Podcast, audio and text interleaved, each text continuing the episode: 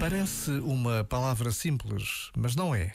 O perdão, de que tanto se fala, implica uma verdadeira conversão de vida, como se fosse possível entrar dentro do nosso coração e virá-lo de pernas para o ar. Perdoar, amar, esquecer memórias. Quando estamos de férias, temos mais tempo para pensar no que somos e no que queremos ser.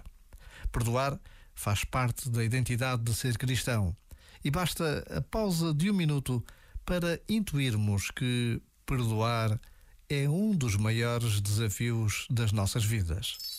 Este momento está disponível em podcast no site e na app.